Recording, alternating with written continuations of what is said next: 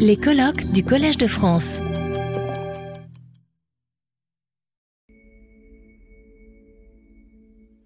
Mesdames et messieurs, chers amis et invités, chers partenaires, chers participants, permettez-moi à nouveau, à cette fois-ci au nom de JPAL Europe, de vous souhaiter chaleureusement la bienvenue à notre colloque qui célèbre le travail que JPAL et ses partenaires mènent dans le monde entier depuis 20 ans. Pour JPAL en Europe et plus particulièrement en France, c'est une histoire qui a débuté il y a maintenant 15 ans, en 2008, à l'École d'économie de Paris. J'ai ce matin le plaisir d'introduire la première session qui sera justement consacrée au travail que nous menons en France depuis lors.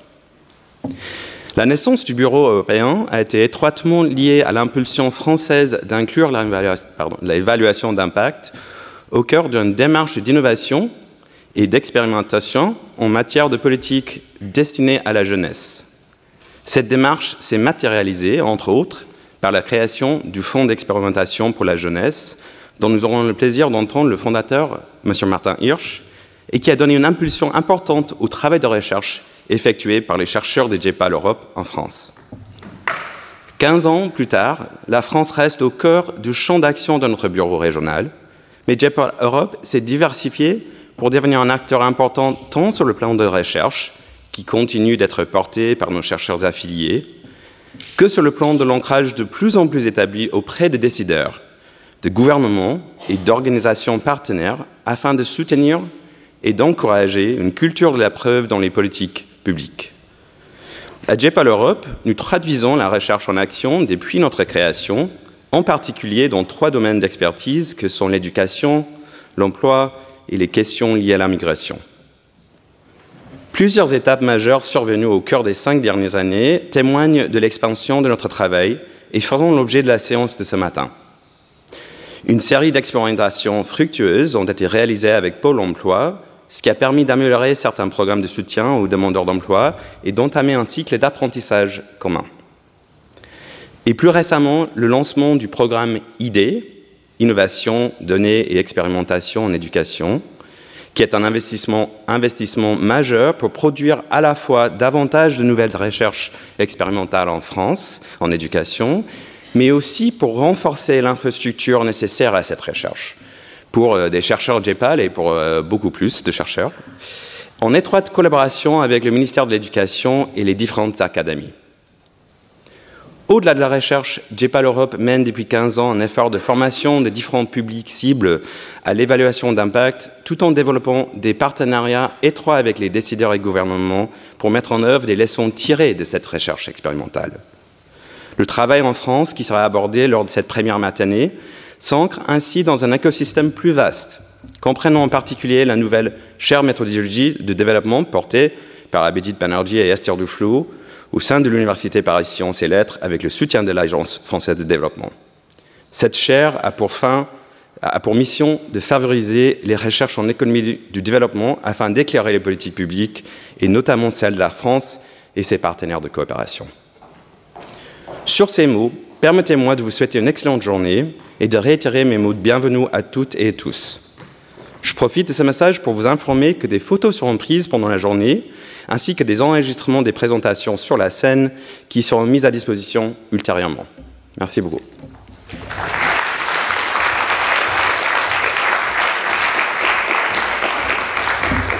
Bonjour à tous. Nous allons donc passer à la première session consacrée au rôle de l'expérimentation en France. Et pour ce faire, nous avons le plaisir d'accueillir trois intervenants que nous sommes très contents d'avoir aujourd'hui parmi nous. Euh, plus tard dans la session, je vous en prie, asseyez-vous, nous aurons le plaisir euh, d'écouter euh, Bruno Crépon, qui est chercheur au CREST, qui est co-chair du programme Marché de l'emploi de JIPAL, qui est également directeur scientifique du bureau Moyen-Orient et Afrique du Nord de JIPAL, qui fera une présentation avec Cyril Nouveau, qui est le directeur des statistiques des études et de l'évaluation de Pôle emploi. Ils nous parleront de cette collaboration qu'ils ont établie euh, pour euh, évaluer et améliorer les programmes de Pôle emploi.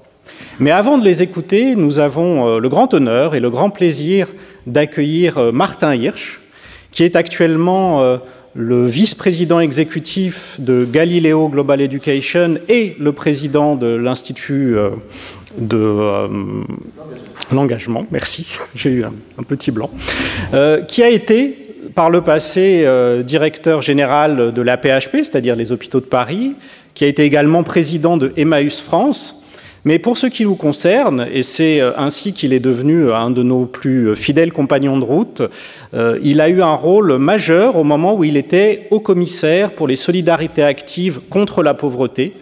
Et il a été un des grands promoteurs et défenseurs de l'expérimentation et de l'innovation en France. C'est vraiment un des champions qui ont permis à ce que beaucoup de choses que nous faisons actuellement en France existent. Donc c'est un grand honneur pour nous de l'écouter aujourd'hui nous raconter cette histoire. Merci Marc.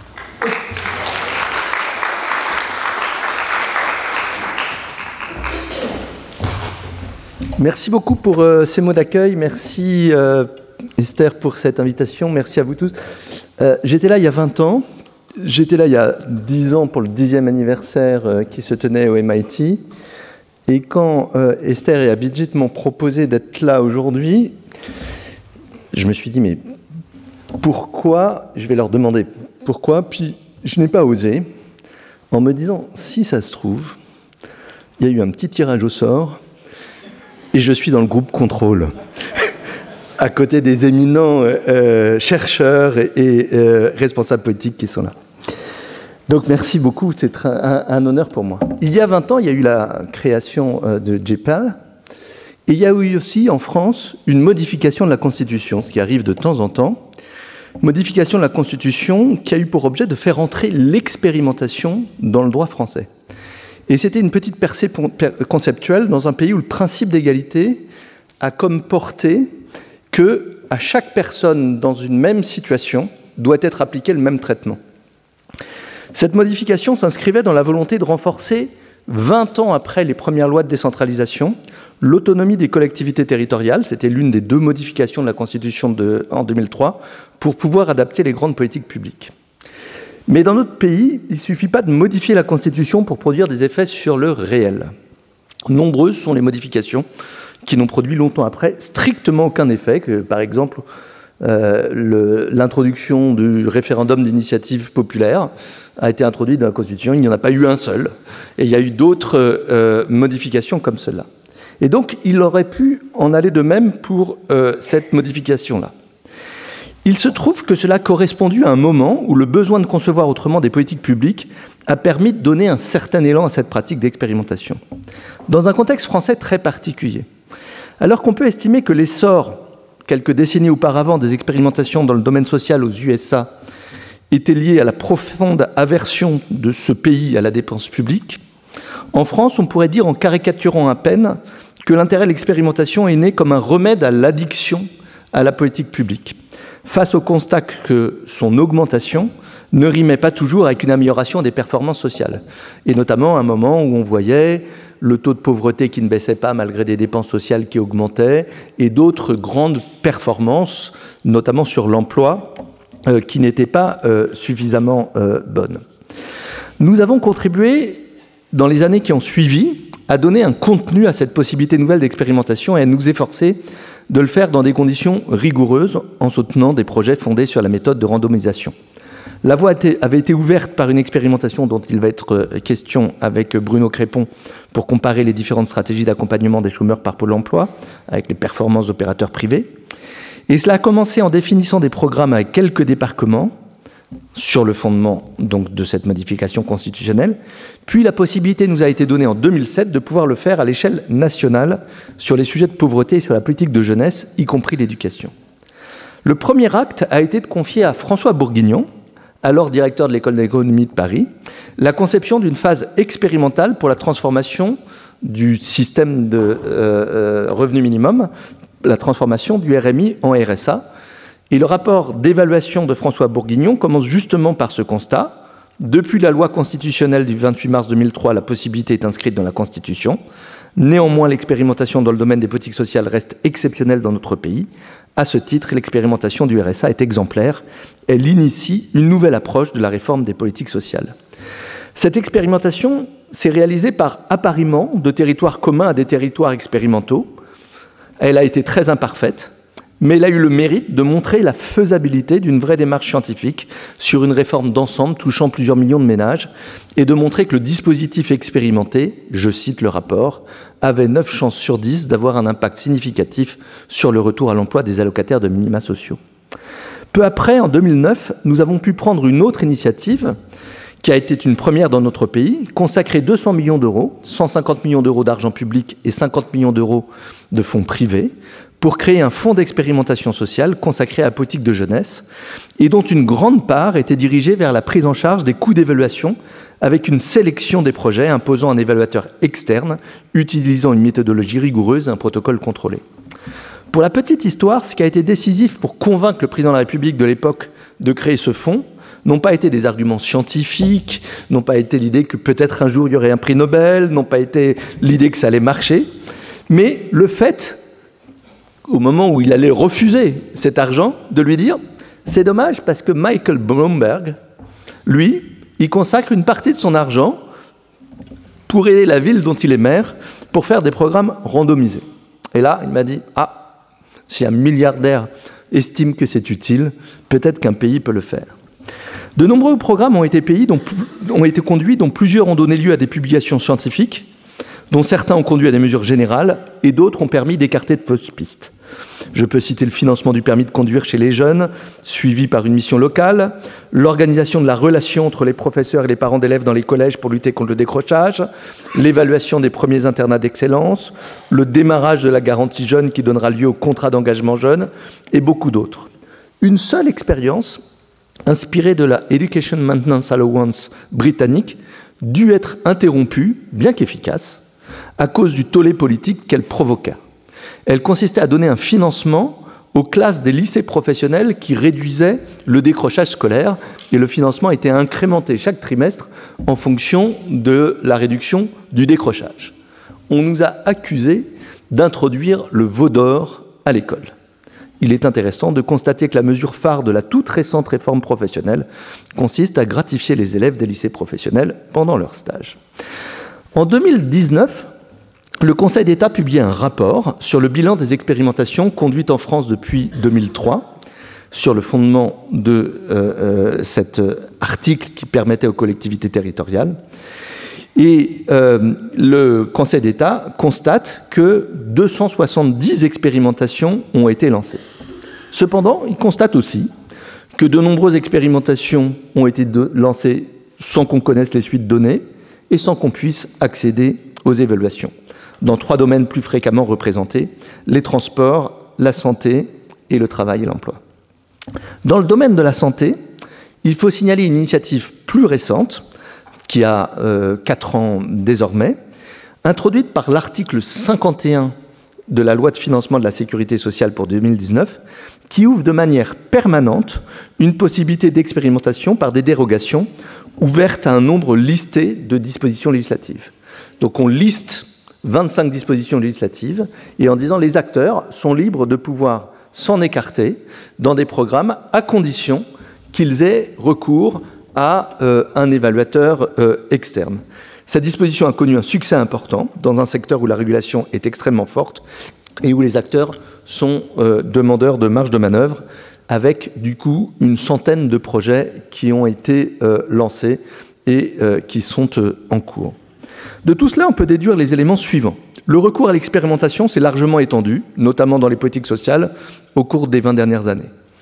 Pourtant, la notion d'expérimentation reste très hétérogène et la réalité, la réalité d'expérimentation conduite selon des méthodes rigoureuses est encore faible.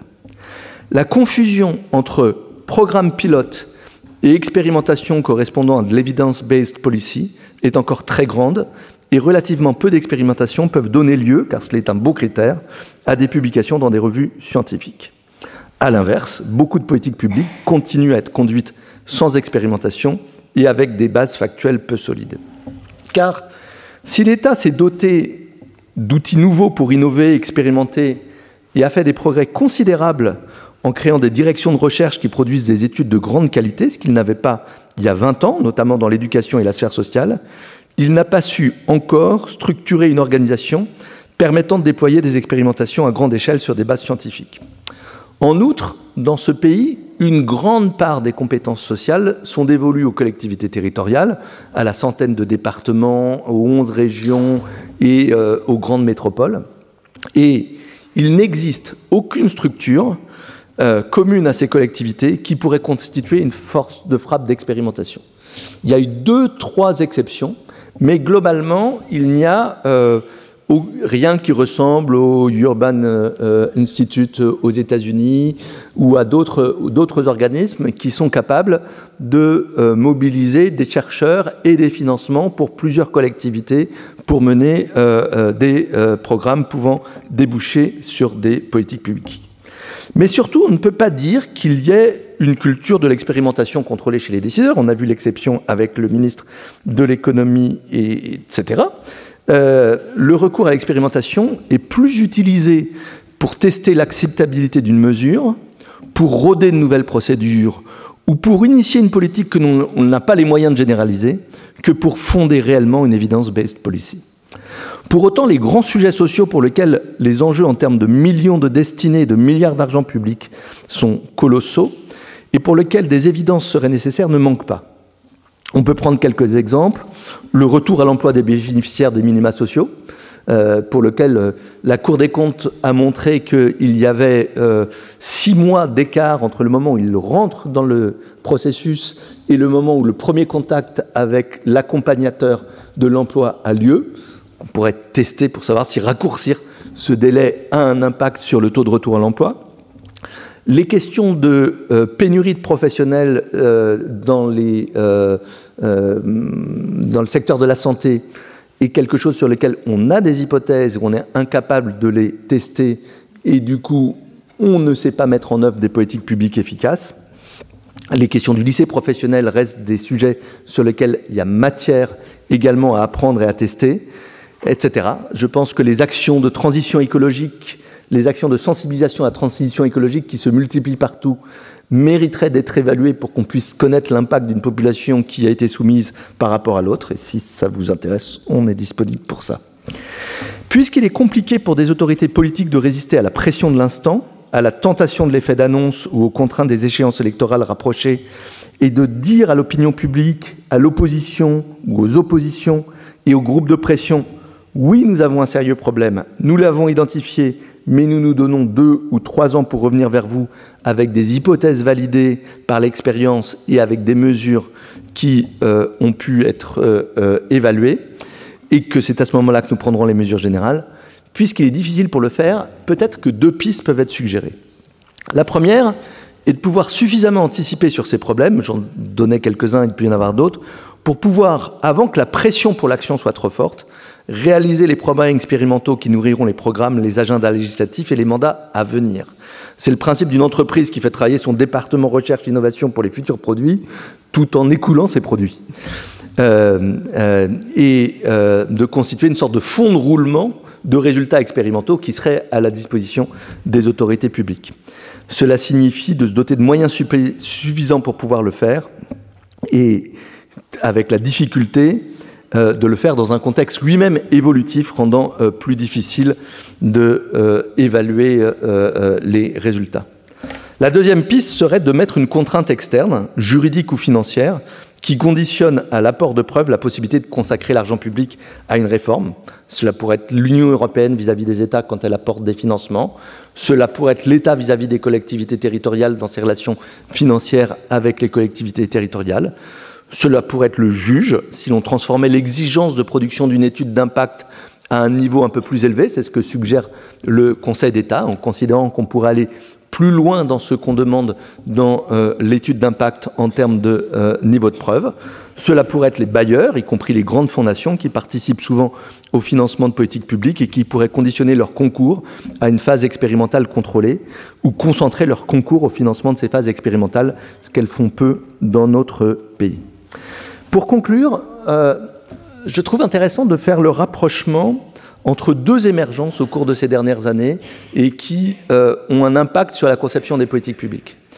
La première, c'est cette émergence de euh, l'expérimentation comme méthode rigoureuse d'évaluation. Et la deuxième, c'est l'émergence des conférences citoyenne avec des citoyens tirés au sort pour traiter et pour éclairer les pouvoirs publics sur les grands sujets de controverse. Ça a été le cas il y a trois ans sur les questions de climat, ça a été le cas plus récemment sur les questions de fin de vie. Et donc sur ces deux euh, innovations qui viennent montrer les limites de l'action de la politique publique, on voit deux initiatives, l'une un peu plus ancienne, l'autre plus récente, les deux pas encore abouties, mais qui, elles deux, si elles étaient soutenues, poussées et promues, pourrait effectivement avoir un impact sensible sur la conception et l'amélioration de la conception de nos politiques publiques. Je vous remercie.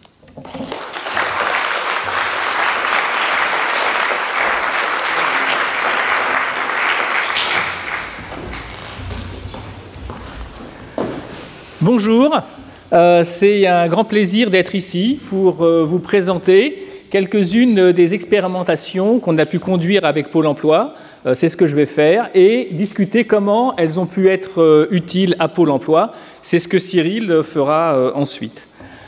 ça fait un peu, moins de 20 ans que Pôle Emploi conduit des évaluations rigoureuses de ces interventions. Donc ce qu'on vous propose, c'est un survol de quelques-unes de ces expérimentations qui ont jalonné la collaboration qu'on a pu avoir avec euh, Pôle Emploi. Euh, au cours de ces années, le, type de collaboration qu'on a pu avoir avec euh, Pôle Emploi a évolué.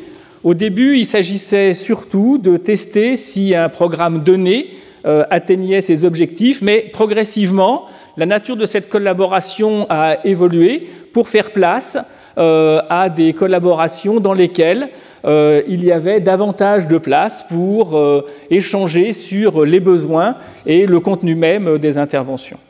Euh, donc les études dont je vais vous parler ont mobilisé un grand nombre de chercheurs. Vous avez la liste qui est ici. Il y a des chercheurs confirmés dans cette liste, mais il y a aussi des doctorants et des jeunes chercheurs talentueux. On a décidé de parler que de quelques projets il y en a bien d'autres euh, et qui ont eux aussi mobilisé euh, des chercheurs euh, talentueux. Alors, la première expérience dont je voudrais vous parler, c'est aussi la première qu'on a conduite avec Pôle emploi. Alors, à l'époque, il s'agissait de l'ANPE parce que Pôle emploi n'existait pas encore et elle porte sur l'accompagnement renforcé des demandeurs d'emploi. Chercher un emploi, c'est quelque chose qui est compliqué. Euh, il faut euh, avoir un projet professionnel, euh, savoir quel type de métier on aimerait occuper, savoir où chercher, chercher des emplois, sélectionner ceux sur lesquels on va candidater, suivre ces candidatures. Il faut inscrire cette démarche dans le temps. Euh, et s'y tenir, même si euh, il y a souvent des déceptions qui sont associées à la recherche d'emploi. Donc il y a matière à euh, assister des demandeurs d'emploi qui pourraient manquer d'expérience dans cette activité de, recherche d'emploi. Dans ce programme, le conseiller est essentiel.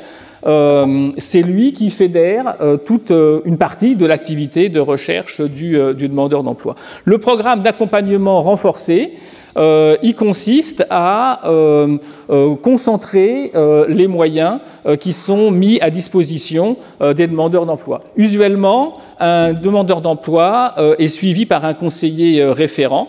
Dans l'accompagnement standard, un conseiller de Pôle emploi a 120 demandeurs d'emploi qu'il suit. Dans l'accompagnement renforcé, euh, ce nombre de demandeurs d'emploi qu'il suit est de 40. Donc ça fait une énorme, euh, une très importante euh, augmentation des moyens qui sont mis à, disposition. Alors cette première étude se, se déroulait aussi dans un contexte particulier dans lequel il y avait un accompagnement renforcé, le même accompagnement renforcé qui était mis en œuvre soit par le service public, c'est le programme CVE, soit par euh, le secteur privé. C'est ce qu'on appelle le programme euh, OPP pour opérateur privé euh, de placement. Donc vous avez ici le design expérimental qu'on a suivi. Donc il y a un grand nombre de demandeurs d'emploi ont été alloués au hasard à trois groupes. L'un qui recevait l'accompagnement standard et puis deux autres qui recevaient l'accompagnement renforcé, soit offert par le secteur public, soit offert par le secteur privé. Alors vous avez ici les résultats sur est-ce que ça marche? Sur le graphique de gauche, vous avez le taux de retour à l'emploi euh, des gens qui euh, ont euh, reçu l'accompagnement standard. Et donc, comme vous voyez, ce taux de retour à l'emploi, il est extrêmement faible et il progresse très peu. Il est de 10% au bout de trois mois et au bout de an, il est encore uniquement de, de 30%. Alors, ce que vous avez sur le graphique de droite, c'est l'impact du programme. Euh, donc vous avez en bleu l'impact du programme offert par le secteur public et en orange l'impact du, programme offert par le secteur privé. Et ces graphiques montrent les différences de taux de retour à l'emploi entre les demandeurs d'emploi qui bénéficient de l'accompagnement euh, renforcé et puis ceux euh, qui bénéficient de l'accompagnement standard. Et comme vous le voyez, l'augmentation du taux de retour à l'emploi est extrêmement nette et extrêmement importante, et ce dès le début. Euh, en particulier pour euh, le, programme euh, offert par le secteur public. C'est un petit peu plus lent à se mettre en place pour l'accompagnement offert par le secteur, les secteurs privés. Mais donc globalement, c'est un programme qui marche, bien. On concentre les moyens et ça conduit à une augmentation du retour à l'emploi. Alors une question qui vient assez naturellement à, à l'esprit, c'est est-ce que ça réduit le chômage? Si on considère que euh, le, problème euh, est un manque euh, d'emplois qui soient disponibles dans l'économie, si on accompagne des demandeurs d'emploi, on va leur donner un emploi, mais ça, risque d'être aux dépens des autres demandeurs d'emploi, ceux auxquels on n'a pas apporté une assistante. Donc il, il, pourrait y avoir une espèce de jeu de chaises musicales qui pourrait faire en sorte que bah, si on aide quelqu'un, c'est au dépens euh, de, quelqu'un d'autre. Et donc pour répondre, c'est une question qui est importante et qui était euh, présente dans la sphère académique depuis longtemps. c'est aussi une question qui est importante sur le plan de la, la, politique économique. Et en fait, cette question nous a été suggérée par nos partenaires du service public de l'emploi et puis du euh, ministère euh, du Travail. Et pour répondre à cette question, on a utilisé un design euh, astucieux qui est représenté par le graphique que vous avez sur le slide. Donc il y a un grand nombre d'agences locales de l'emploi qui ont été associées à cette, à cette expérimentation et on a commencé par allouer au hasard ces, ces agences locales de l'emploi à deux groupes. un groupe qui était, dans lequel le programme n'était pas développé, ça a constitué ce qu'on appelle le contrôle pur, dans lequel l'accompagnement standard euh, euh, est, offert aux demandeurs d'emploi. Et puis, dans les autres marchés, euh, il y a cette même assignation au hasard à des demandeurs d'emploi, soit à participer à un accompagnement renforcé, soit à euh, euh, recevoir aussi euh, l'accompagnement standard. Donc c'est ce qu'on appelle le contrôle exposé. Et l'intérêt de ce design expérimental, c'est qu'il y a deux groupes de contrôle. Un groupe de contrôle dans lequel les demandeurs d'emploi n'ont pas accès ne sont pas en concurrence avec les demandeurs d'emploi qui bénéficient de l'accompagnement renforcé, c'est le contrôle pur, et puis le contrôle exposé dans lequel ils font face à la concurrence de demandeurs d'emploi qui ont bénéficié de l'accompagnement renforcé. Alors vous avez ici les résultats.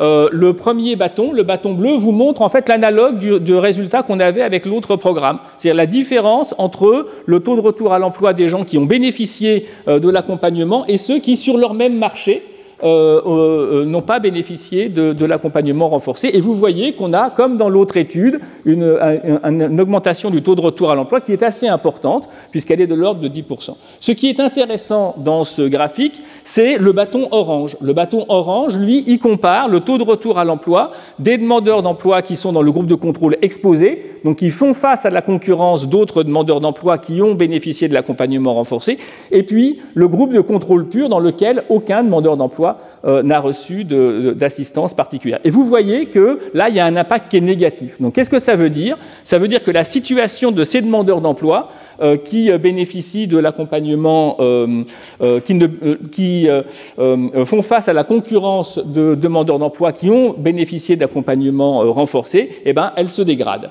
Vous avez l'effet net en jaune qui mesure le vrai effet pour les gens qui ont bénéficié de l'accompagnement, quelle est pour eux la vraie la, vraie euh, plus-value, c'est-à-dire en mesurant euh, l'impact par rapport au groupe de contrôle pur. Ce graphique ne montre pas l'effet global. l'effet global, ce serait le mix de l'effet pour les bénéficiaires, c'est-à-dire le bâton jaune, et puis l'effet pour les non-bénéficiaires, les gens qui ne peuvent pas bénéficier du programme, qui est le bâton orange. Et quand on fait le cumul des deux, avec le poids respectif de chacune des populations, bah, finalement, euh, le, résultat de cette étude est qu'il ne reste pas grand-chose comme augmentation en termes de retour euh, à l'emploi. Euh, donc un autre résultat qui était intéressant, qu'on a pu conduire aussi dans, cette étude, c'est qu'on a pu faire cette analyse par type de marché. Et on a regardé euh, quels étaient les résultats dans des marchés euh, dynamiques dans lesquels la demande de travail est importante, et puis des marchés qui étaient plutôt déprimés dans lesquels la demande de travail est faible. Et ce que vous voyez, ce qui est important, c'est le bâton orange, là. Euh, ce que vous voyez, c'est que le bâton orange, il est négatif et important uniquement lorsque la demande de travail euh, euh, est, faible. Et donc c'est un résultat qui est important parce qu'il montre que c'est justement dans les marchés où on aimerait apporter le plus euh, d'assistance aux demandeurs d'emploi parce que la demande de travail est faible qu'il faut que le, justement leur apporter de l'assistance n'est pas très, très efficace. Alors on s'est posé la question de savoir pourquoi euh, euh, pourquoi Qu'est-ce qu'on pourrait faire euh, lorsque la demande de travail est faible Et si, par exemple, on ne pourrait pas essayer d'augmenter la demande de travail, par exemple, en assistant les entreprises dans leur procédure de recrutement? Il est possible que dans les entreprises, les petites entreprises en particulier, il y ait des emplois qui soient vacants. Euh, qui soit, mais que, dont l'entreprise, euh, pour lequel l'entreprise n'exprime pas de besoin parce que c'est trop compliqué pour elle de se lancer dans une procédure de, de recrutement. Donc il se trouve qu'à ce moment, après avoir délaissé pendant très longtemps euh, le, le, côté euh, entreprise de son activité, Pôle Emploi avait décidé de euh, redynamiser toute son offre de services et avait créé une gamme de services pour accompagner les entreprises. Donc on a simplement tiré au sort euh, considérer 8000 entreprises et tirer au sort 4000 entreprises qui ont été prospectées et approchées par euh, Pôle emploi pour leur proposer tous les services qui étaient, euh, qui étaient possibles. Alors vous avez ici les résultats. C'est un accompagnement qui marche très bien. vous avez d'abord l'impact sur les offres qui ont été déposées auprès de Pôle emploi. Donc le bâton bleu montre les offres déposées à Pôle emploi dans le groupe de contrôle. Et le bâton orange vous montre les offres déposées à Pôle emploi par euh, les entreprises qui ont bénéficié des, euh, services. Et le, petit carré vert montre l'impact. Donc vous voyez qu'il y a euh, premièrement une augmentation des offres qui sont déposées à Pôle emploi et deuxièmement, alors ce sont des offres en CDI, donc c'est des emplois de bonne qualité, et vous avez dans le graphique de droite l'impact sur les embauches. Et vous voyez que le fait de déposer des offres est, suivi d'une augmentation des embauches. Donc c'est vraiment des besoins qui sont euh, exprimés euh, auprès de Pôle Emploi. Et ça augmente donc euh, le, nombre d'embauches en CDI qui sont effectuées par les, par les entreprises. Donc c'est un programme qui marche très bien. Alors, il marche très bien, mais vous avez en bas un autre résultat qui est aussi important, c'est qu'on a examiné l'hétérogénéité des impacts, la différence des impacts entre les entreprises qui étaient déjà connues de Pôle emploi et les entreprises qui étaient par contre pas des clients réguliers de, Pôle emploi. Et ce que vous voyez, le bâton vert vous montre l'impact sur les offres. Vous voyez que l'impact sur les offres, il est positif et il est le même un peu dans les deux groupes d'entreprises. Par contre, le bâton vert vide euh, vous montre le... Euh, l'impact sur euh, les embauches. Et ce que vous pouvez euh, constater, c'est qu'il y a un impact sur les embauches uniquement dans les entreprises qui étaient connues de Pôle emploi. Donc ce que ça veut dire, c'est que c'est difficile de faire des recommandations, des suggestions de personnel à, de personnes à, à embaucher pour lorsqu'on ne connaît pas l'entreprise. Donc ça, ça nous a amené en fait à générer, je voudrais finir par ça, euh, euh, a entamé un programme dans lequel on cherche à travailler avec Pôle emploi sur la façon dont il est possible d'améliorer les recommandations. Donc ces travaux sont beaucoup plus de la nature, d'une autre nature, euh, dans laquelle il s'agit davantage d'essayer de concevoir également les interventions qui pourront ensuite être testées. Donc il y a deux études que je voudrais brièvement vous, vous mentionner. La première est celle qu'on appelle appariement sur préférence. pour le, Pôle emploi dispose d'outils pour faire des recommandations d'offres d'emploi à des demandeurs d'emploi qui sur sont basés sur les caractéristiques de ces emplois. Euh, donc un, emploi euh, est caractérisé par euh, son métier, le salaire, la localisation, le type de contrat, les horaires, autant de paramètres qui sont très importants pour un demandeur d'emploi. Et lorsque Pôle emploi cherche à identifier des offres qu'elle va pouvoir recommander à un demandeur d'emploi, elle prend en compte tous ces critères, mais elle, associe à chacun de ces critères un poids qui est le même pour tout le monde et qu'elle a choisi un petit peu sur dire d'experts. L'idée de l'expérimentation est de dire mais pourquoi ne pas demander directement aux euh, demandeurs d'emploi quelles sont leurs, euh, préférences. Euh, et donc, c'est une expérience qui est en cours, dans laquelle on commence par demander aux demandeurs d'emploi quels sont les critères qui sont les plus importants pour eux, et ensuite, sur la base de cette réponse de l'entreprise, des demandeurs d'emploi, on peut leur suggérer euh, des offres qui sont adaptées à leurs préférences. Donc ça, c'est une première étude.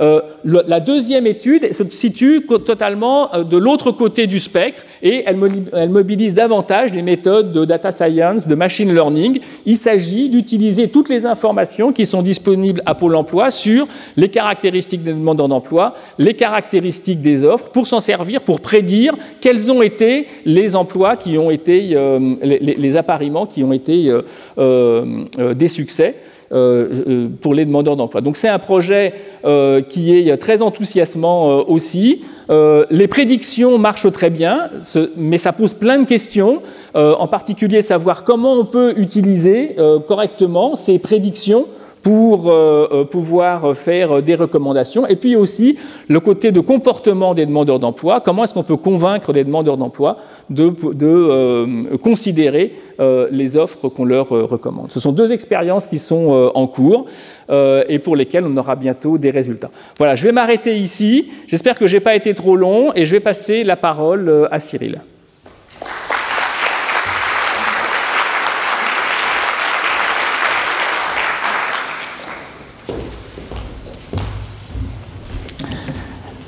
Merci beaucoup Bruno. Je voudrais également euh, remercier euh, très fortement euh, Esther Duflo et Jipal pour leur invitation et puis plus largement l'ensemble des chercheurs. Un certain nombre sont, présents dans, cette salle avec qui nous avons travaillé, nous continuons à travailler sur les expérimentations et les évaluations.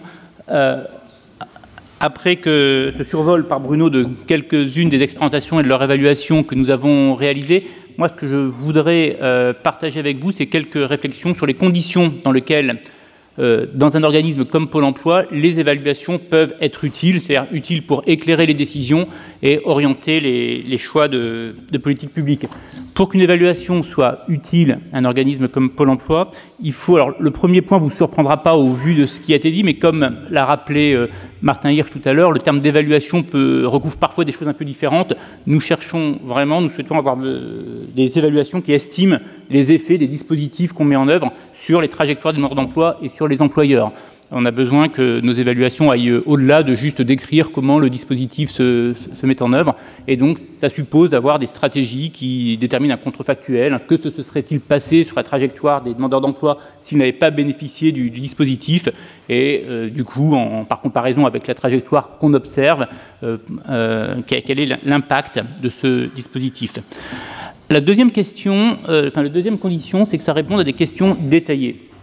Nos collègues au sein de Pôle emploi qui ont pour charge de définir la, stratégie, de définir l'offre de service, euh, c'est important de savoir si le dispositif testé marche ou ne marche pas, pour reprendre euh, une expression qui a été utilisée euh, plusieurs fois mais euh, on a besoin d'aller plus dans, le détail. Quand, je veux, même la question qui va se poser, c'est pas uniquement est-ce que je continue le dispositif ou est-ce que je, l'arrête, c'est euh, pour qui je le propose.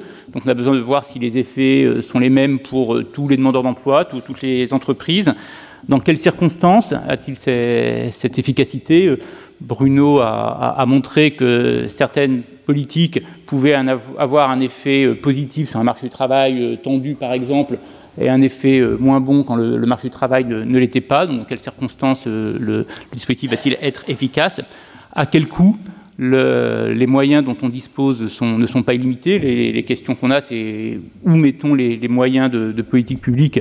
Et donc là aussi, Bruno l'a pas euh, présenté, mais dans la, première expérimentation qu'il vous a montrée sur euh, l'accompagnement intensif il y a eu des analyses un peu de coûts-bénéfices qui, ont été faites et qui peuvent permettre aussi ensuite de, comparer les, effets des différents dispositifs. Que se passe-t-il si le dispositif est généralisé? Il y a un certain nombre de, questions très précises qui, se posent et qui vont au-delà de juste euh, le dispositif augmente de 3 points ou de 10 points euh, l'accès à l'emploi. Troisième condition absolument nécessaire. Euh, l'évaluation, on peut se, faire plaisir en ayant des beaux papiers académiques et qui sont utiles pour le savoir commun, mais in fine, ce ne sont pas les chercheurs qui vont déterminer, euh, qui vont euh, euh, élaborer les, dispositifs futurs, ce sont les collègues de, Pôle emploi en charge de définir l'offre de service, qui eux seuls peuvent connaître comment, dans le détail, il faut monter un dispositif qui doit après se, déployer dans, le réseau. Et donc ça veut dire que les résultats des évaluations doivent être compris, acceptés, partagés, bien interprétés par, par l'ensemble des, des, agents de, Pôle emploi. Et puis également, j'y reviendrai, pour que l'évaluation se mette en place, bah, ça suppose aussi en amont des, conditions et donc une forte articulation entre les évaluateurs et euh, l'ensemble des, agents euh, en charge de l'offre de service et de, la stratégie euh, à Pôle emploi. Et puis le dernier point n'est pas toujours le plus facile, je, le mentionne, mais on a, et puis euh, je pense que Martin Hirsch a, connu ça aussi euh, dans, plusieurs de, ses fonctions précédentes. On a souvent euh, des acteurs volontaires pour faire des expérimentations, mais qui aimeraient bien pouvoir savoir au bout de neuf mois, un an, si on généralise ou on ne généralise pas. Et ces délais ne sont pas tout à fait ceux de la recherche académique. Et donc, bah, il y a les arbitrages à trouver, quelle information utile on peut apporter dans des délais qui sont utiles à la décision, pousser de l'autre côté les, décideurs aussi à être un peu plus patients parfois, en sachant que quand certains résultats euh, n'arrivent qu'après les décisions de généraliser, il reste utile. Euh, l'histoire se poursuit, un savoir qui s'accumule.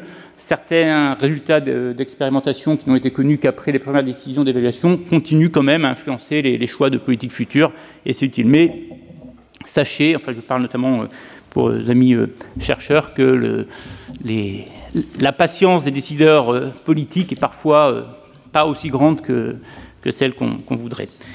Et donc, comment, au sein de Pôle Emploi, on, est parvenu à, installer du coup ces évaluations utiles, puisque comme le, rappelait Bruno, cela fait quelques, plusieurs années maintenant que, nous le faisons. Alors, il y a plusieurs choses.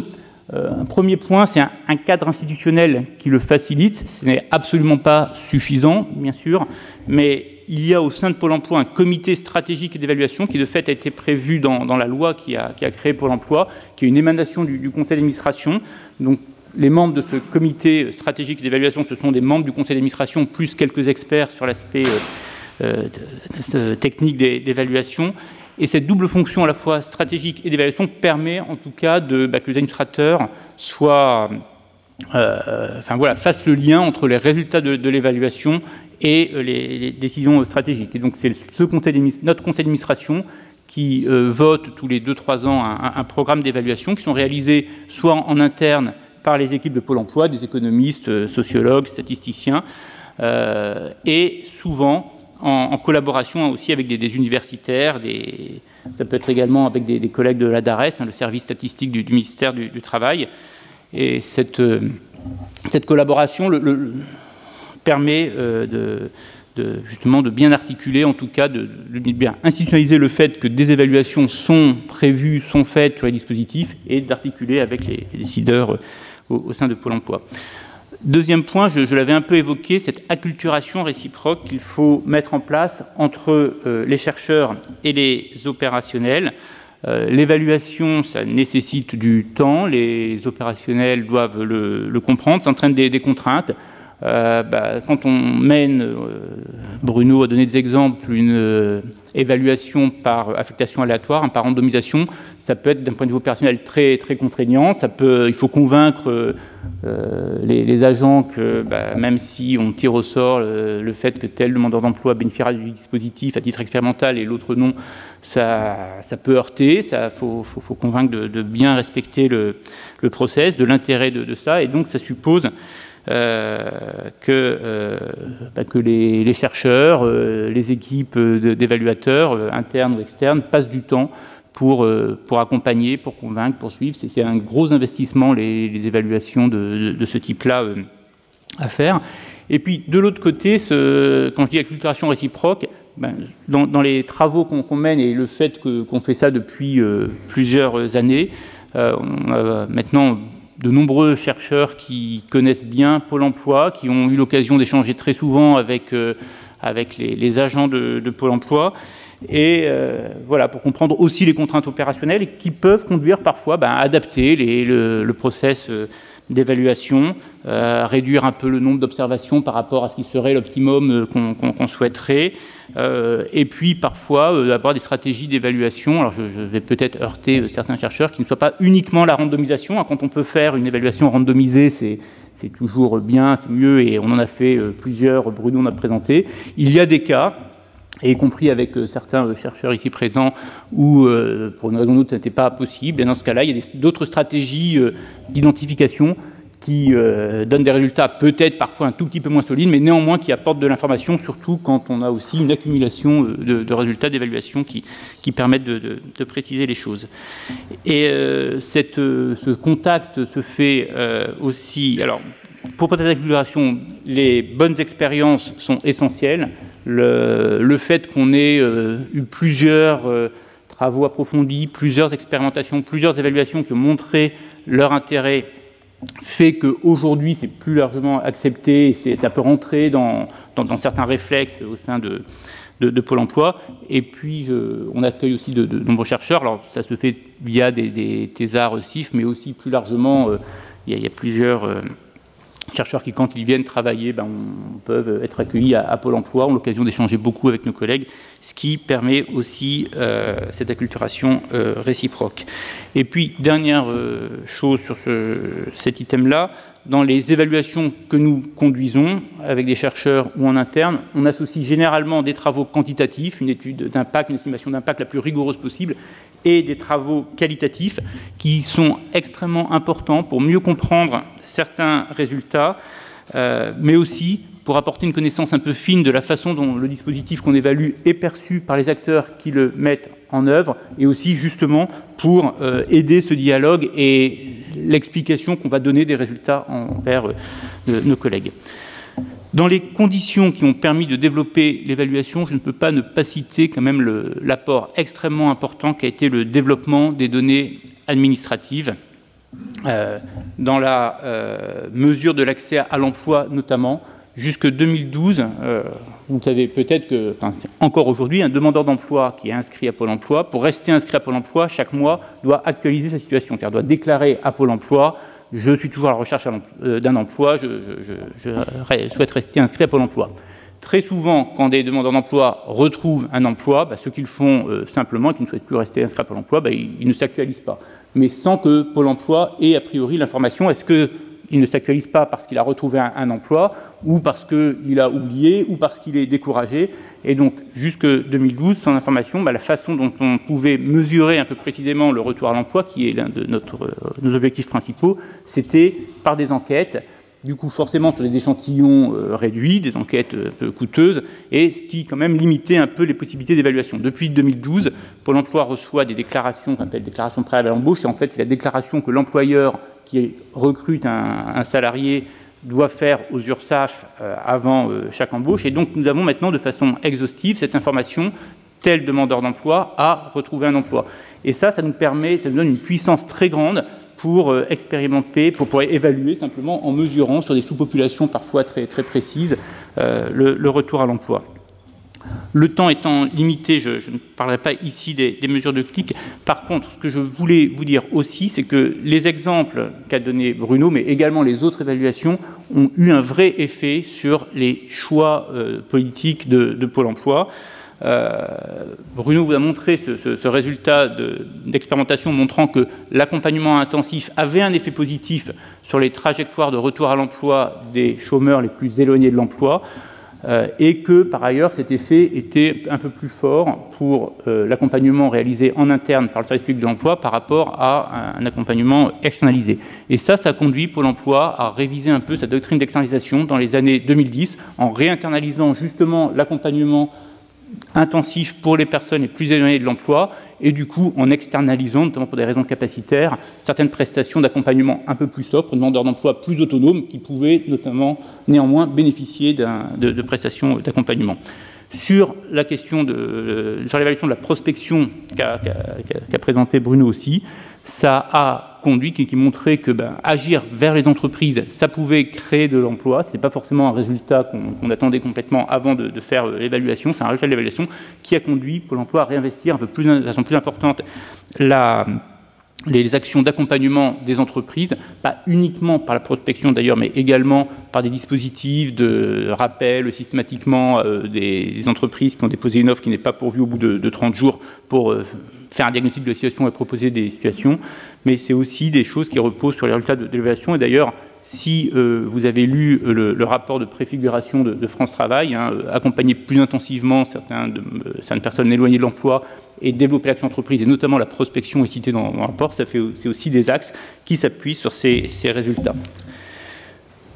Je ne voudrais quand même pas vous laisser avec le sentiment que tout est parfait, tout va bien, qu'il n'y a plus rien à faire. Hein. Si on se tourne vers l'avenir, quelques travaux euh, en cours et quelques points euh, d'amélioration pour peut-être pour la, troisième décennie de, de.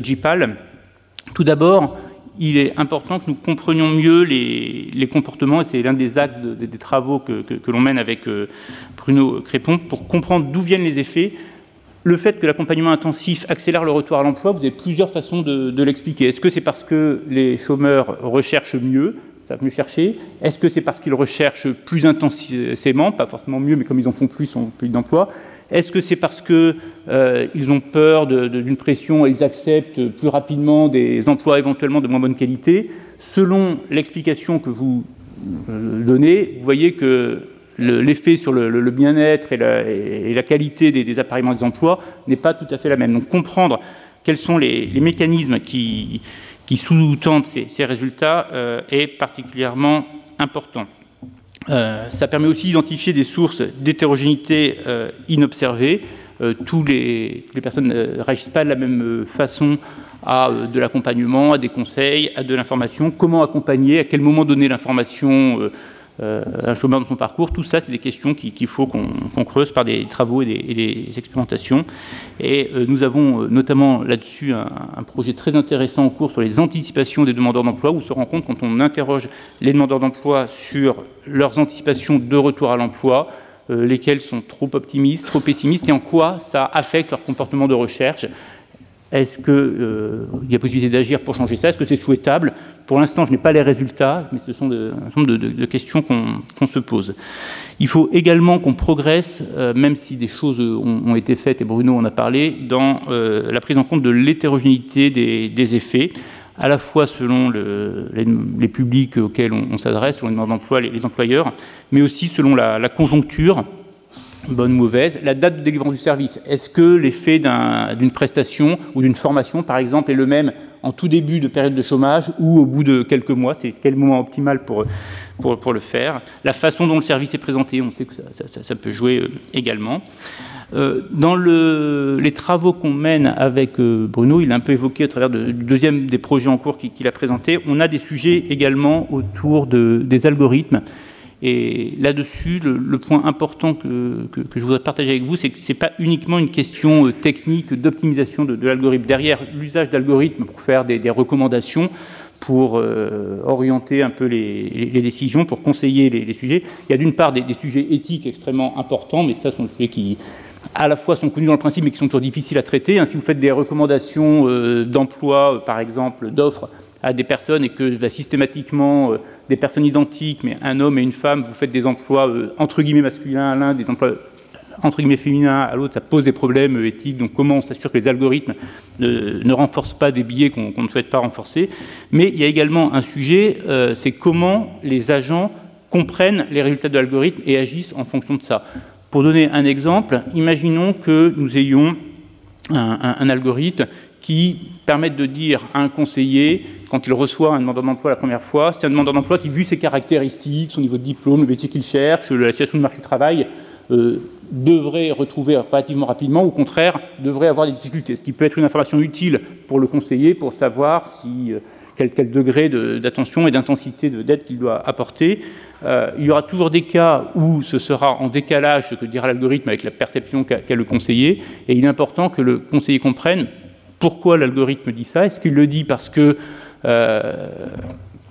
par exemple, euh, si, l'algorithme dit sur un, demandeur d'emploi, tel demandeur d'emploi a un risque de ne pas retrouver d'emploi vu son diplôme et tout ça, et que le conseiller dit mais je ne comprends pas, quand il me parle, il a un projet très précis. D'ailleurs, il a une entreprise qui est prête à l'embaucher, ben, ça, dans ce cas-là, euh, c'est une information que l'algorithme n'a pas, et donc euh, le conseiller peut plutôt faire confiance à son point de vue et pas à l'algorithme. Et en revanche, si l'algorithme euh, si le, conseiller dit, moi je pense que vu son diplôme et vu le, marché du travail, il n'y a pas de problème, alors que l'algorithme dit, il y a possiblement un problème, dans ce cas-là, ce sont des informations que l'algorithme a, et donc peut-être le conseiller peut euh, s'interroger un peu plus. Mais ça suppose quand même d'avoir une compréhension assez fine des informations sur lesquelles repose l'algorithme. Je ne reviens pas sur les effets d'équilibre général, c'est typiquement l'exemple intermédiaire qu'a donné euh, Bruno. Des, politiques efficaces au niveau individuel peuvent ne pas avoir le même effet quand elles sont généralisées. Et dernier enjeu, avant d'en venir à ma conclusion, euh, il faut qu'on progresse également dans la diffusion des résultats. Autant actuellement à Pôle emploi, au sein de la direction générale, l'évaluation est très bien insérée.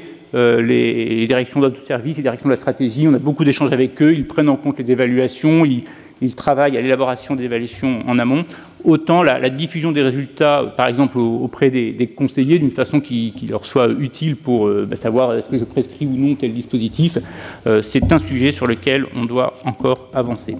Et donc, pour conclure, ce que je voulais dire, c'est que euh, le marché du travail, mais ça vous, le savez, ce sont des questions extrêmement complexes du fait de ces externalités très fortes. si je, quand, j'oriente des demandeurs d'emploi vers telle euh, secteur d'activité, ça peut avoir un effet très positif. Si je le fais pour tous, effet de congestion, ça, ne fonctionne plus. Et aux enjeux importants, mais ça, encore une fois, je pense que je n'ai pas à faire de long développement pour vous en convaincre. Si vous orientez des demandeurs d'emploi vers des formations complètement inutiles, euh, c'est quand même extrêmement coûteux sur, euh, sur leur vie et leur trajectoire. C'est aussi un sujet sur lequel on a de très nombreux acteurs. Martin Hirsch faisait allusion aux différents degrés de, de niveau de, gouvernance. On a de très nombreuses interventions et on a des situations qui un marché en perpétuelle évolution, des questionnements en perpétuelle évolution. Donc on n'est pas dans un cadre complètement euh, d'optimisation statique, propre, tout ça, on est plutôt dans un jeu d'optimisation dynamique et donc il faut prendre en compte ces, évolutions. Et le dernier point, malgré tout l'apport essentiel des travaux qu'on a présentés, ce ne sont pas ces travaux seuls qui vont déterminer les, choix de, politique de l'emploi. Hein. Les, politiques de l'emploi ont des effets redistributifs, euh, peuvent renvoyer à des débats de société, des questions de société, quelle est la place du travail que l'on souhaite avoir dans la société, faut-il augmenter ou non le taux d'emploi? Ce n'est pas une expérimentation qui donnera le résultat. Donc je voulais juste rappeler que ce sont des choix qui doivent faire l'objet de délibérations démocratiques, mais en revanche, que ces choix politiques de politique de l'emploi puisse s'appuyer sur des résultats avérés, solides et scientifiques, c'est un apport essentiel et c'est le rôle des travaux que, que vous menez. Merci.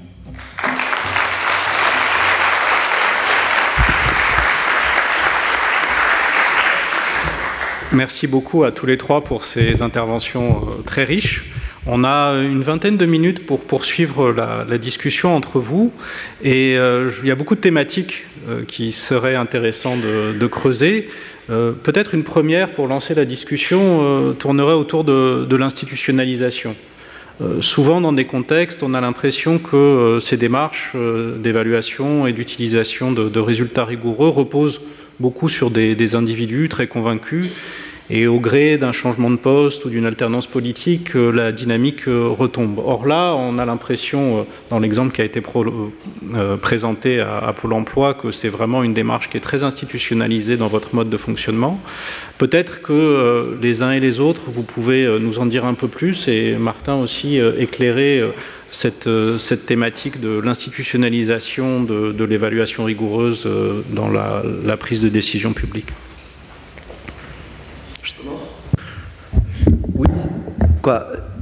C'est clair que euh, euh, le côté nouveau, les contraintes que cela pose, font qu'on est encore au stade où euh, ça ne résiste dans la durée que soit s'il y a des gens extrêmement engagés qui, contre vent et marée, poursuivent, soit, et le, Pôle emploi, je pense, est une des rares institutions euh, qui euh, euh, se sont dotées des, moyens et des modes de gouvernance que Cyril a présentés pour rester dans la durée.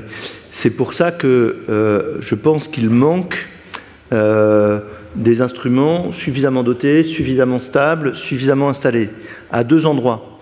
quand on regarde au Parlement, qui a un gros impact, qui va produire les lois et les évaluer, et où il y a des offices d'évaluation.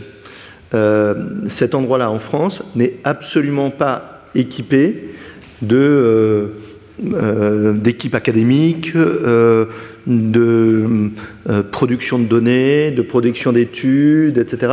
Donc on a un trou dans le dispositif législatif, c'est-à-dire que ce qui va conduire à la loi ne s'appuie pas sur un organe interne, contrairement encore une fois à ce qui peut exister dans d'autres pays, suffisamment fort au, sein du pouvoir législatif.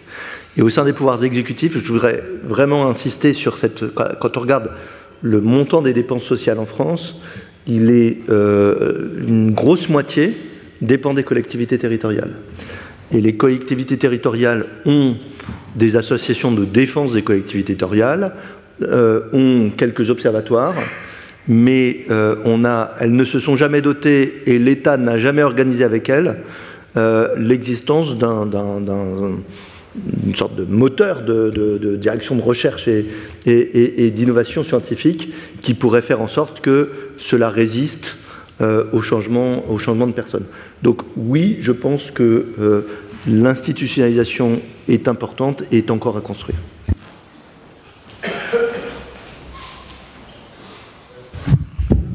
Oui, non, enfin, j'ai dans le même sens que ce que je peut-être en complément. Euh,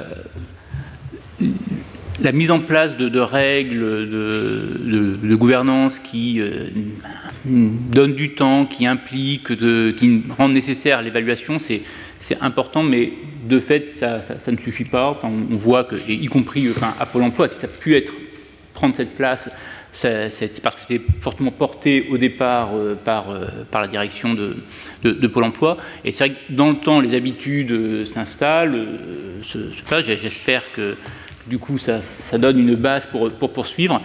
Euh, mais enfin voilà, en tout cas, ne, pensons pas qu'il suffira de d'écrire euh, dans les lois, il faut une évaluation systématique. Alors, on a quand même des, expériences intéressantes. Euh, quand on dit qu'il faut une évaluation systématique, on a quand même des, des, dispositifs importants de politique publique où la loi prévoit un comité d'évaluation avec des, chercheurs éminents qui n'ont pas toujours sur l'évaluation randomisée, parfois on l'est sur des dispositifs.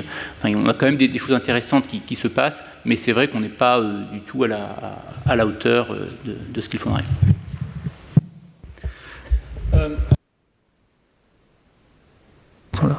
L'institutionnalisation, oui, moi je trouve que c'est une très bonne chose, mais pas n'importe comment.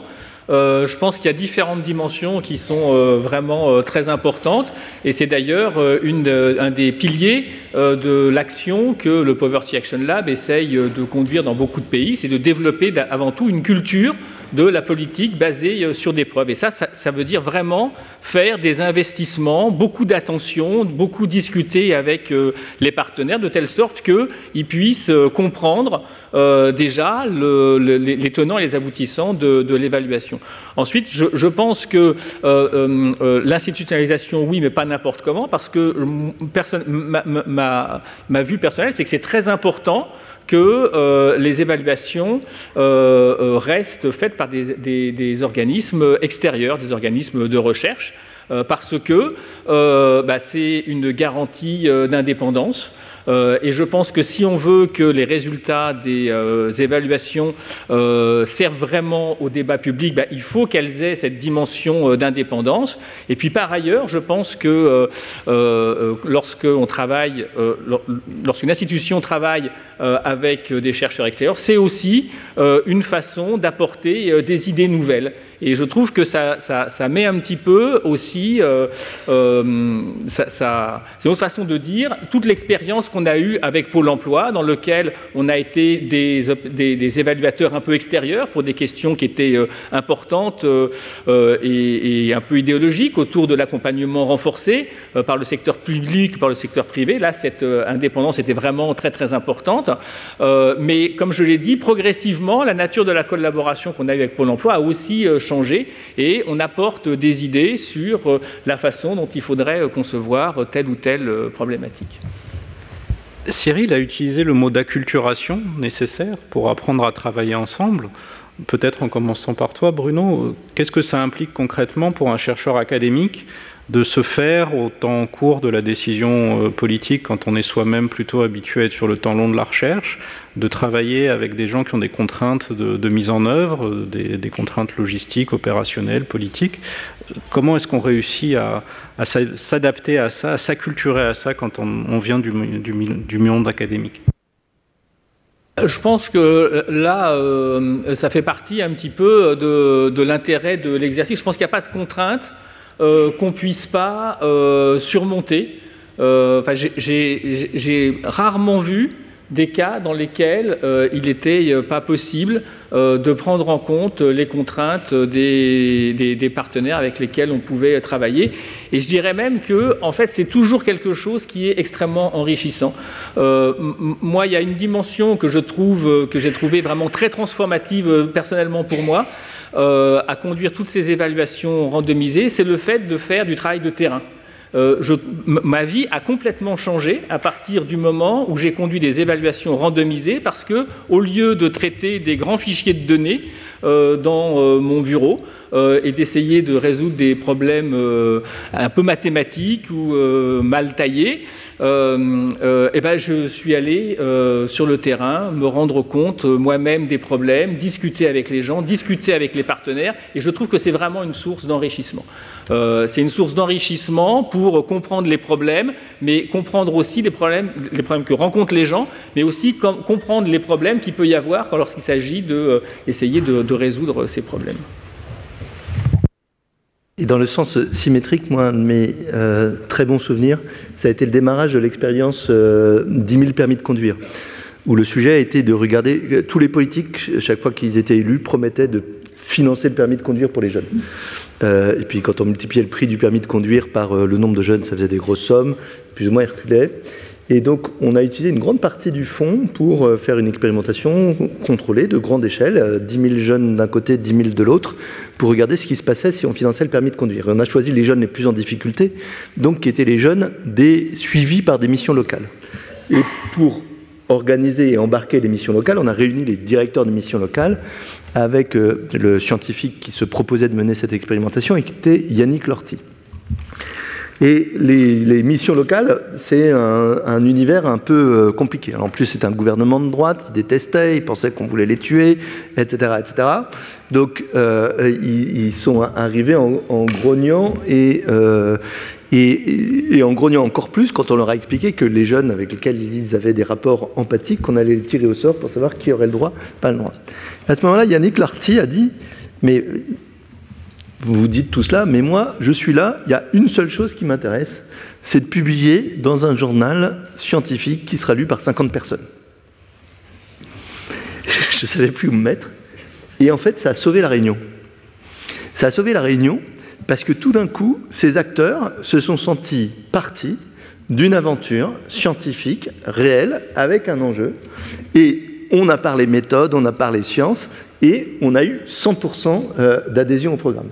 Donc, euh, dans d'autres contextes, j'ai effectivement remarqué, et probablement euh, ça doit être la même chose à, Pôle Emploi, qu'en fait les acteurs de terrain confrontés au fait que euh, on leur dit souvent non, ils n'arrivent pas à avoir des moyens nouveaux, ils n'arrivent pas à euh, pouvoir prendre des initiatives, euh, et dont on va prédire qui seront les principaux freins, sont, peuvent en, réalité être les principaux adhérents et les principaux moteurs à euh, des méthodes scientifiques et assumées comme scientifiques.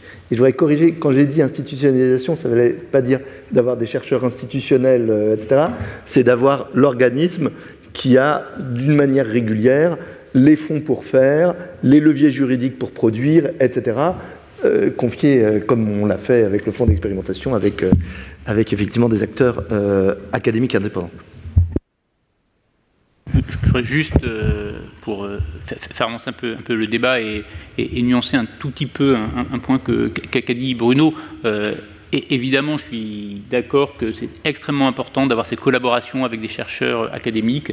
Ça, ça permet de, enfin, ça peut permettre de, faire avancer la cause de l'évaluation au sein, enfin, l'exemple que, donnait Martin euh, avec les missions locales, c'est des choses qu'on qu rencontre aussi, d'avoir des, acteurs extérieurs qui disent moi les conditions de l'évaluation c'est ça, sinon on n'y arrive pas. Euh, c'est utile, ça nous permet aussi pour, les équipes d'économie, sociologues, d'évaluateurs internes à, Pôle emploi bah de, rester en, contact avec les, dernières évolutions de, la recherche du, monde académique. C'est aussi évidemment extrêmement utile quand dans l'évaluation, on n'évalue pas uniquement des actions de Pôle emploi proprement dites, mais aussi de, partenaires, de, prestataires et autres, d'avoir justement ce qu'on n'ait pas la possibilité d'être accusé, d'être jugé parti. Ça n'empêche pas aussi que, enfin, c'est normal que Pôle emploi, comme tout organisme, évalue ces dispositifs euh, internes. On fait souvent en collaboration avec des chercheurs, pas uniquement. Il arrive aussi qu'on qu mette en place en interne des méthodes, les, mêmes méthodes rigoureuses. Euh, pour, pour, évaluer nos, dispositifs, euh, dès lors qu'on n'est pas là pour faire ensuite euh, la communication et le de Pôle mais qu'on est là aussi pour euh, faire évoluer les dispositifs. Et peut-être que le, grand succès justement de, cette décennie, c'est que ben, on arrive aussi en interne à faire des évaluations qui parfois concluent que ben, le, dispositif, il faut l'arrêter. Et, donc voilà, on n'est pas nécessaire sur toutes les évaluations d'avoir des chercheurs extérieurs. Peut-être une, dernière thématique avant une pause café qui sera bien méritée pour tout le monde, c'est celle de l'utilisation des résultats. Vous connaissez un peu l'image d'Épinal qu'on a, selon laquelle euh, la recherche va produire des beaux papiers ou des beaux rapports qui risquent d'assez vite dormir dans des tiroirs. Alors, vous nous avez dit, Cyril, que euh, ce n'est pas le cas à Pôle emploi et qu'il y avait une vraie utilisation euh, par différentes directions des, des résultats produits par la recherche. Est-ce que c'est le cas tout le temps? Quelles sont les conditions pour que ce soit le cas? Peut-être vous pouvez nous en dire les uns et les autres euh, un mot.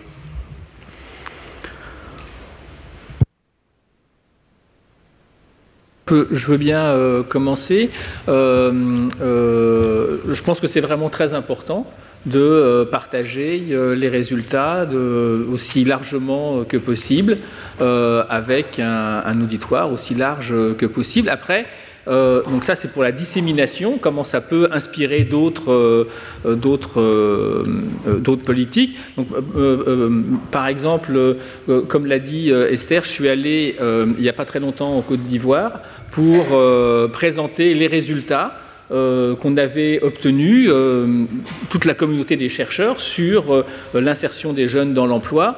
Donc je trouve que ce sont des, opérations qui sont extrêmement utiles, surtout quand elles sont associées, comme euh, ensuite le, ministre l'a dit, euh, à vraiment une, une, un, intérêt profond pour identifier euh, ce qui marche et ce qui ne marche pas. Donc on sent que là, il y a, vraiment des canaux d'action qui peuvent être euh, extrêmement euh, importants. Puis après, il y a les projets eux-mêmes. Et les projets eux-mêmes, moi, je trouve qu'il y a une dimension qui est extrêmement importante, c'est celle du cycle d'apprentissage. Euh, C'est-à-dire qu'on a souvent des évaluations qu'on conduit d'un programme euh, et euh, on a des résultats qui peuvent être euh, un peu positifs, mais pas complètement positifs. je trouve que c'est important de pouvoir ensuite se poser la question de pourquoi est-ce que ça ne marche pas aussi bien qu'on penserait, on pensait, euh, et qu'est-ce qu'il faudrait faire, et puis de pouvoir euh, euh, refaire une évaluation. Donc c'est un exemple, et par exemple ce que le, ministre Cissé a, mentionné sur le programme des emplois publics en Côte d'Ivoire, dans lequel il y a des premiers résultats qui ensuite appellent bah, des ajustements du programme et c'est comme ça que finalement, en répétant ce cycle d'apprentissage, on parvient. Et donc ça, ça, nécessite de la part des chercheurs aussi beaucoup d'implication et beaucoup de suivi. Enfin, il y a un dernier exemple que je voudrais donner, qui est un exemple qui me tient particulièrement à cœur. Donc le fonds d'expérimentation, je pense que ça a été vraiment euh, une innovation qui était euh, phénoménale. Euh, ça a pris aussi beaucoup d'humilité. Beaucoup parce que de tous les programmes que j'ai évalués personnellement, il n'y en a pas beaucoup qui marchaient. Il y a beaucoup de bonnes idées, mais il n'y en a pas beaucoup qui, finalement vont marcher. Mais il y en avait quand même une, euh, les groupements de créateurs, qui était un programme très innovant, qui sortait un petit peu euh, de l'ordinaire et qu'on a euh, évalué. et on a ensuite nous-mêmes personnellement investi, moi-même, Esther aussi énormément, pour assurer la promotion de, ce programme. Euh, et ça a eu un impact considérable euh, pour euh, l'organisation des groupements de créateurs qui, grâce à cette évaluation, a réussi à développer beaucoup son, son, activité. Donc je pense qu'il y a aussi cette nature de suivi là qui est, qui est importante. Il y a un élément qui me paraît majeur. Bruno rappelait que les chercheurs impliqués ont leur vie transformée parce qu'ils sont au contact du terrain et des utilisateurs ou plonger dedans. Euh, moi, ce que j'ai remarqué, c'est que dans les administrations centrales en France, rien n'est fait pour que ceux qui font les lois, les décrets, les circulaires, les mesures et qui affectent les crédits soient au contact des utilisateurs, des utilisateurs finaux de leur politique. Et quand vous regardez, la réalité, c'est qu'ils ne le sont vraiment pas. Et à la limite, ils le sont moins. Alors, euh, les agents de base le sont, Quelquefois, les politiques ont le retour des serrages de main dans les marchés, mais euh, ceux qui sont euh, adjoints au chef de bureau, chef de bureau, sous-directeur, directeur dans les administrations centrales, c'est parfois zéro. Et l'organisation administrative est faite pour que ça soit impossible. C'est-à-dire que lundi, il y a la réunion de service, mardi, il y a la réunion interministérielle, mercredi, il y a le comité de direction, jeudi, il y a la préparation des questions d'actualité, vendredi, etc. etc. Euh, moi, j'avais mené un, petit programme euh, non randomisé, mais pour euh, faire en sorte qu'on oblige dans une direction, qui était la direction de la sécurité sociale, qui avait été la seule volontaire pour pouvoir le faire, à faire en sorte qu'il y ait 10 jours par an au contact des utilisateurs finaux. Et ça, ça a un impact majeur sur la conception des politiques et ça a un impact majeur sur l'ouverture à euh, l'échange sur des programmes dont la finalité est l'amélioration des conditions des utilisateurs finaux. Et c'est quelque chose qu'il faut, il y a la formation, mais c'est quelque chose, à mon avis, qu'il faut euh, pousser si on veut qu'on puisse euh, avancer dans ce type de programme. Et peut-être juste pour revenir à la question de, des conséquences que, l'on tire des résultats d'évaluation sur, les politiques menées, il y a deux situations. Il y a la situation un peu archétypique, euh, on évalue un programme, ça marche, ça marche pas, on l'ajuste, on le supprime, on le continue. Il y a un certain nombre de cas, enfin, on l'a montré où ça se passe comme ça. Mais il ne faut pas négliger aussi d'autres effets à plus moyen terme toutes ces évaluations qui ont lieu, alors on a cité celles qu'on mène à Pôle emploi, mais on est sur un sujet, l'économie du travail, l'accompagnement des chômeurs, où il y a de très nombreux travaux académiques euh, aussi rigoureux dans d'autres pays euh, du monde. ça accumule aussi une masse de connaissances, des de, savoirs, même si euh, les situations changent et évoluent, qui permettent aussi d'influencer les, décisions après coup, ce que je disais. Donc c'est aussi par cette connaissance commune qu'on contribue à créer euh, avec d'autres qu'on peut euh, orienter les, orientations stratégiques par la suite. C'est un beau mot de la fin. Merci infiniment à tous les trois. Et euh,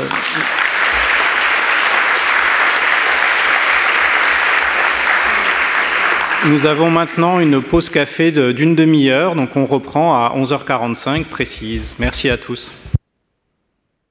Retrouvez tous les contenus du Collège de France sur www.colège-2-france.fr.